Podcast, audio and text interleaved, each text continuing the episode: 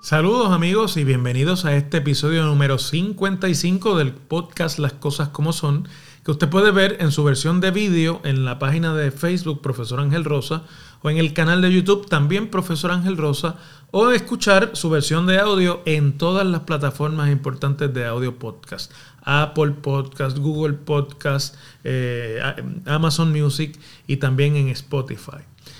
El, el día de hoy, al momento que estoy grabando este episodio, han llegado múltiples informaciones sobre el devenir, el desarrollo de varios de los casos de corrupción que le hemos estado siguiendo la pista en Puerto Rico como parte de acusaciones de la justicia del gobierno de los Estados Unidos, el gobierno federal en Puerto Rico. Así que quiero hoy dedicar el episodio un poco a discutir por dónde van estos casos. El día en que yo estoy grabando se acaba de entregar a la justicia federal el banquero venezolano Julio Herrera Bellutini, que está acusado por las autoridades federales de varios cargos criminales relacionados a un esquema de soborno y de donativos ilegales a la campaña primarista de la ex gobernadora Wanda Vázquez Garcet en 2020.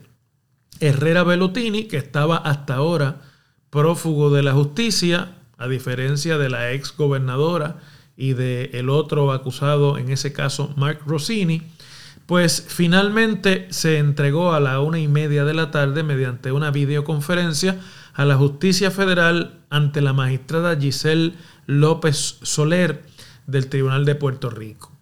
De acuerdo con las mociones presentadas en el expediente del caso, una de las abogadas eh, suyas es Lilian Sánchez, que tiene una oficina legal en Miami y que según fuentes es la misma abogada del ex asociado y eh, reconocido criminal que luego eh, se suicidó, Jeffrey Epstein. Prófugo también y acusado también de varios casos, entre ellos de operar una red de prostitución eh, y otra serie de delitos en el mundo y que ha manchado con sus revelaciones inclusive a miembros de eh, la Casa Real Británica. Así que finalmente el, banquero Herrera Bellutini se entrega y se hace declaraciones de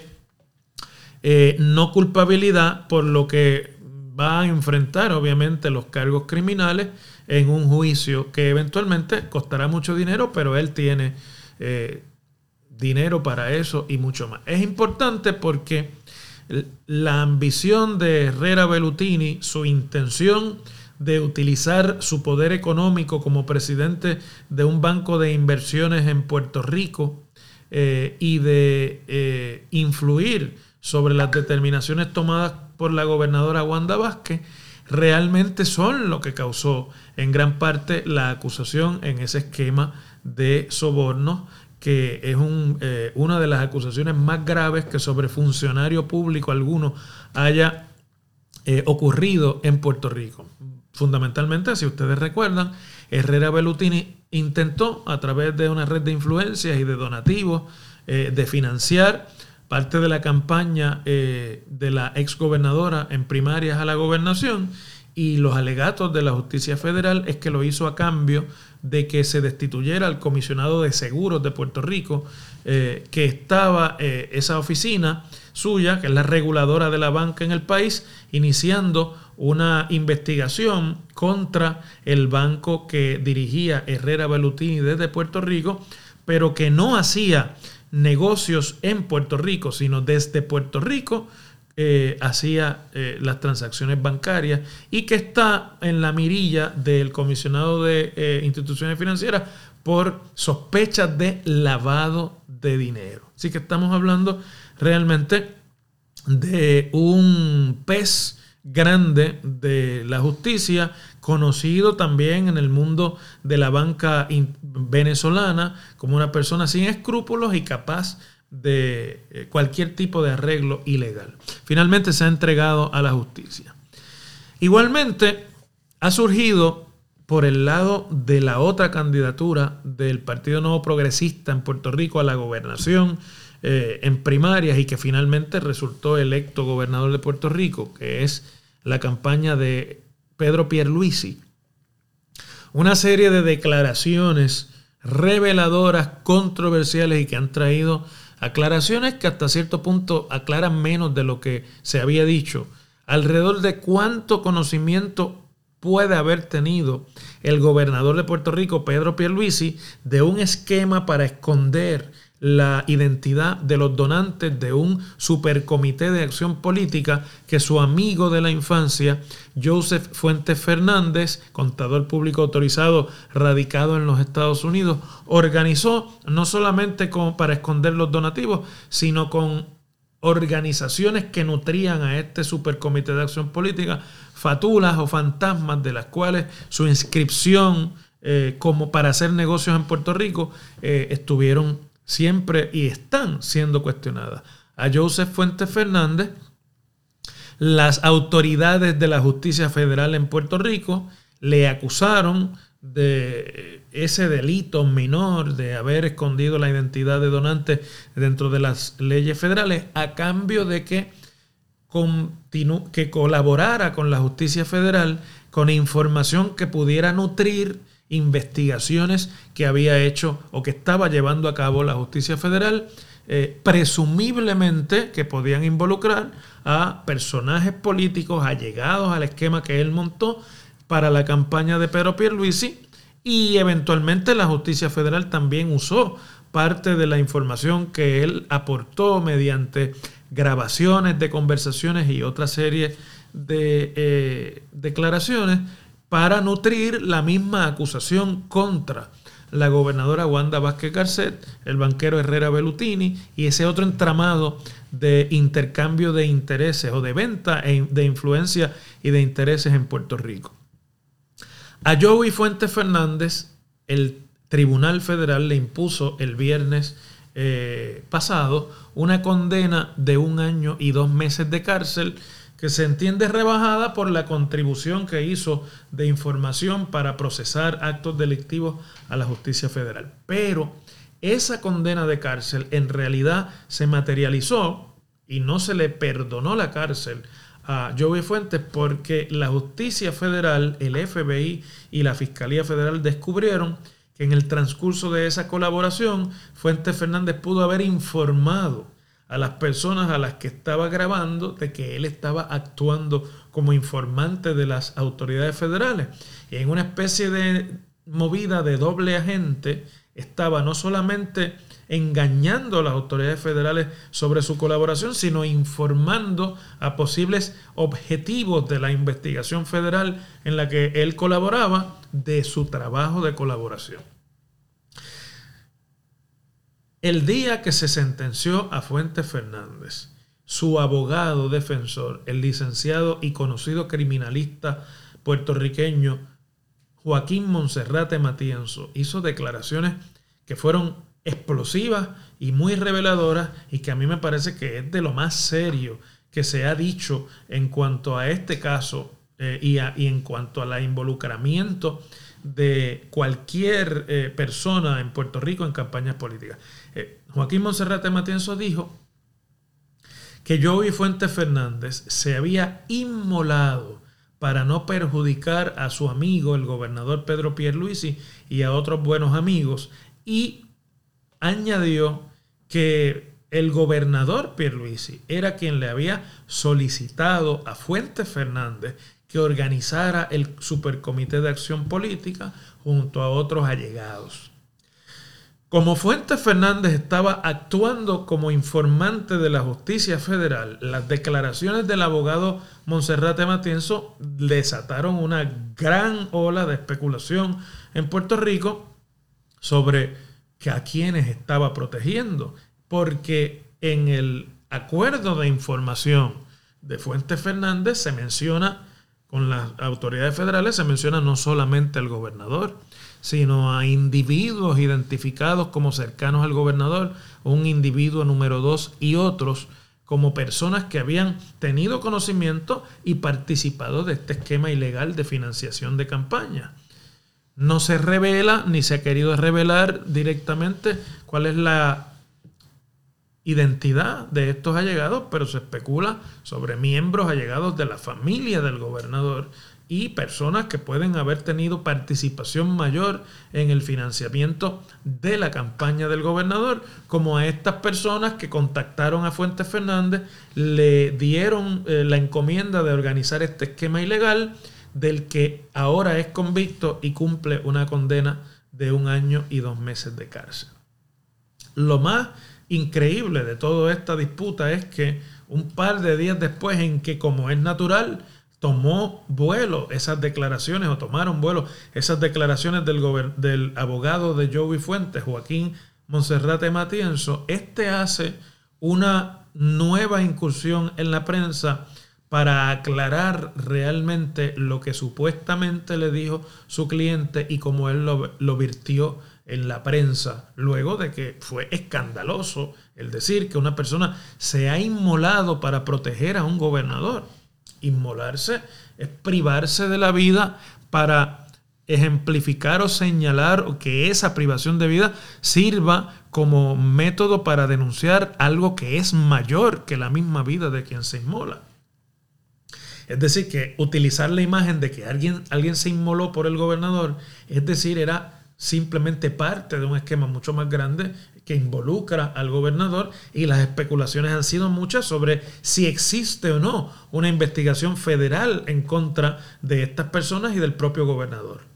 Las autoridades federales han dicho que por el momento, cuando se han sometido los alegatos de culpabilidad de Fuentes Fernández y, en el caso de la ex gobernadora Wanda Vázquez, eh, no están investigando al gobernador. Pero las declaraciones del abogado Monserrate Matienzo dieron pie eh, natural y, lógicamente a una especulación inteligente de que si una persona se inmoló y ha cogido la cárcel para proteger a un amigo que es el beneficiario de un esquema ilegal de financiación de campaña, aquí hay algo más y el gobernador puede estar involucrado en algo más. El gobernador repetidamente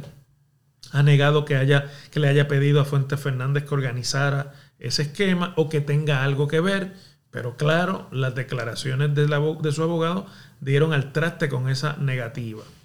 Y el abogado sale en la tarde del miércoles 31 de agosto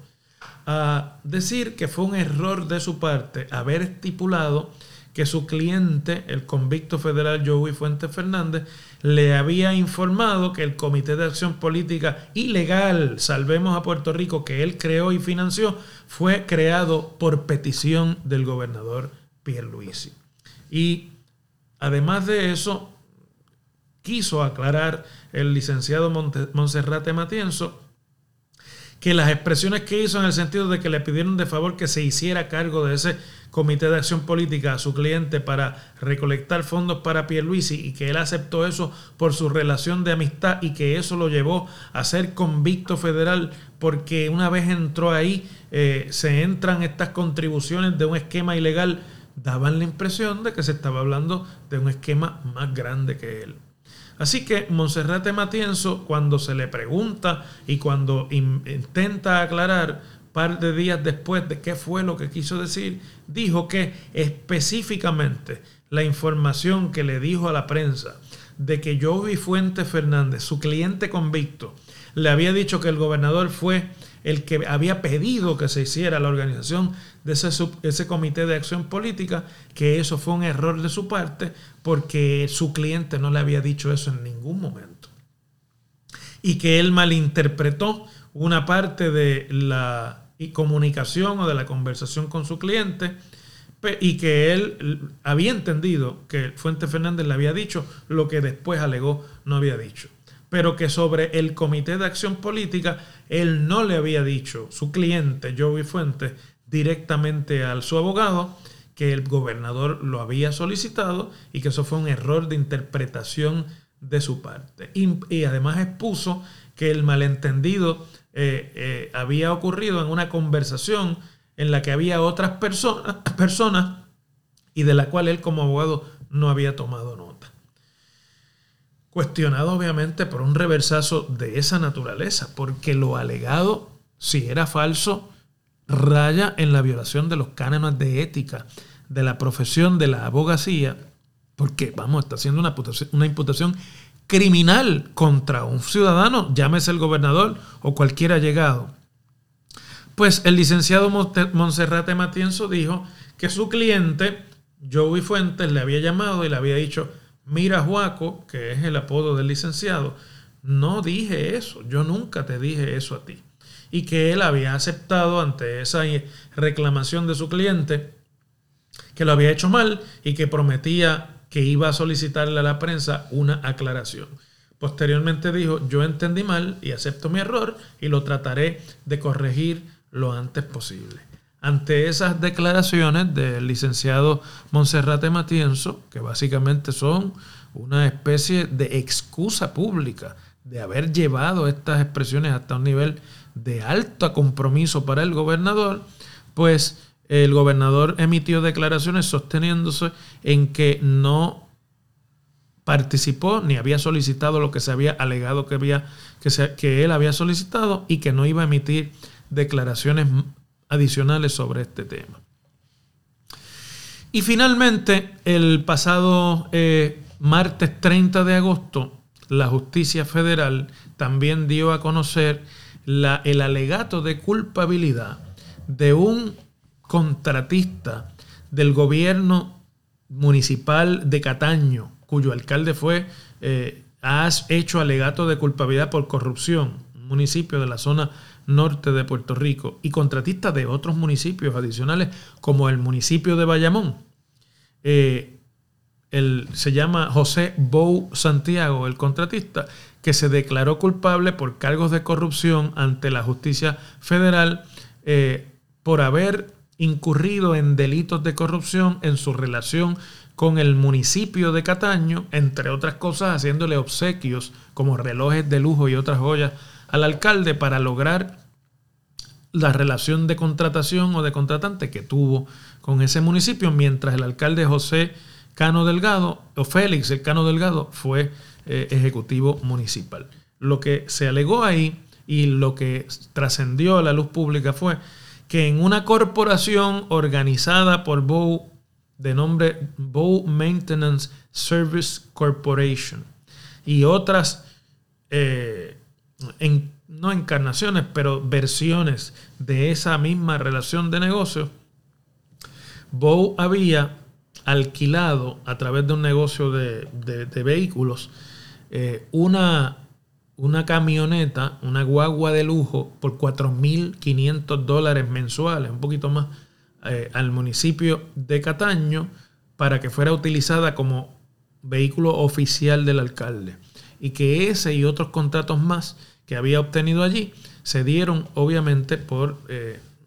relaciones de negocio mala vida. Bo Santiago, además de ser un contratista del municipio de Bayamón muy reconocido, contratos para el deshiervo de áreas verdes y otra serie de negocios asociados con mantenimiento.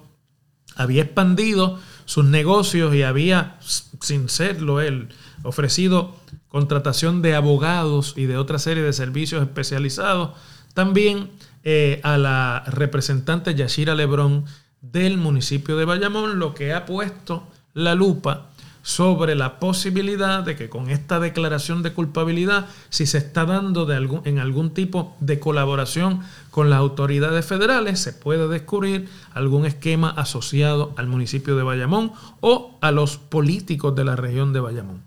El alcalde de Bayamón, Ramón Luis Rivera, en la mañana del miércoles 31 anunció la terminación inmediata por decisión de su administración de los contratos de Bou Santiago y de sus compañías con el municipio de Bayamón. Y acto seguido, el, el alcalde comunicó que había sido, que ha contraído y, ha dado positivo a la prueba de COVID-19 y que por lo tanto estará fuera de la palestra pública por varios días mientras se recupera del el coronavirus o del COVID-19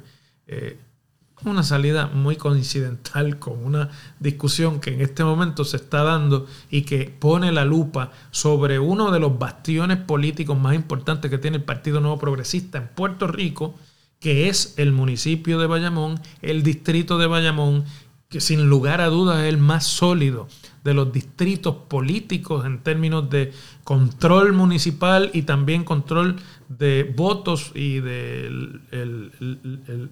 apoyo legislativo que tiene el Partido Nuevo Progresista en el país. Toda esta playa de, anuncios que, y de declaraciones y de revelaciones que yo he tratado de resumir en este eh, episodio para ustedes, revela más allá de si puede haber evidencia o de si no va a haber evidencia o de si unos están involucrados y otros no. Algo que a mí me parece que es trágico para Puerto Rico. Y es que la corrupción es hoy día una de las formas más comunes de allegar a contrataciones con el gobierno de Puerto Rico. Y mucho más allá de eso, que mucha gente se acerca a las campañas políticas de los candidatos de los principales partidos para obtener una forma de llegar rápidamente al dinero de contratación que gasta el gobierno de Puerto Rico lo que hace a uno reflexionar si esto es un nuevo patrón o esto siempre ha existido y ahora es que las autoridades federales han llegado hasta allí. Es de preguntarse por qué las autoridades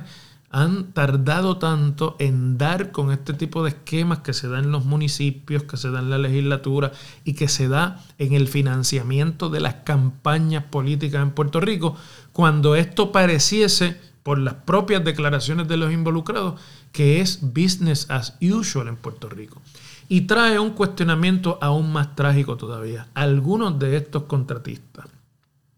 algunos de estos allegados de las diferentes tiendas políticas en Puerto Rico, carecen realmente de ninguna cualidad que, podría, que pudiera venderse como capacidad para contratación en la empresa privada. Por eso yo resiento, aunque yo no soy empresario, que a este tipo de corruptos se le llame empresario,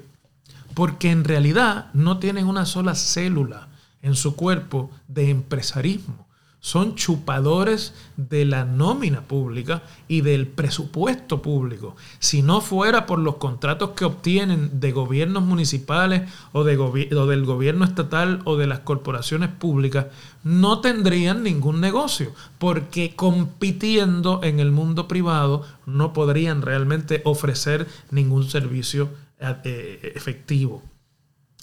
Es decir, que en Puerto Rico el término empresario tiene una especie de nueva eh, definición, que son los empresarios a la medida del proceso político partidista.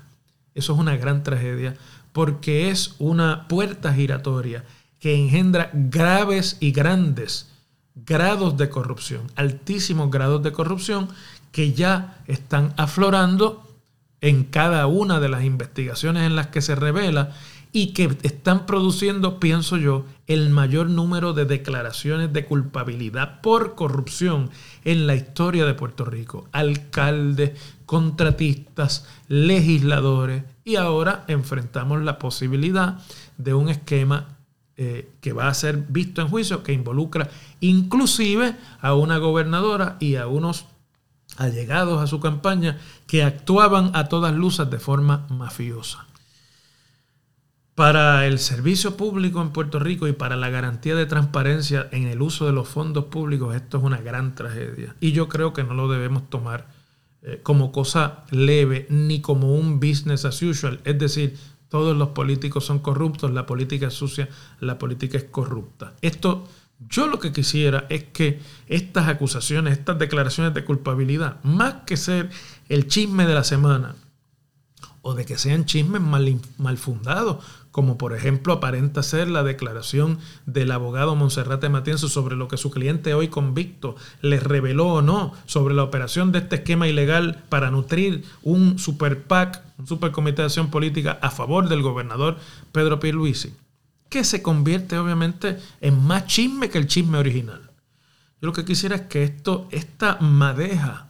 de diferentes casos, de diferentes niveles de corrupción, pero que al fin y al cabo son rateros de cuello blanco o rateros de cuello azul.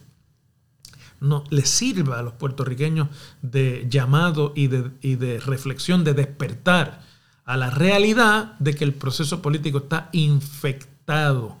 de este mal, se ha convertido este mal en un cáncer que prevalece en la gestión pública en Puerto Rico e, y le impide a los ciudadanos en Puerto Rico el acceso a servicios honestos de parte de sus funcionarios electos. Si esto no se detiene, vamos a tener decenas de convictos, decenas de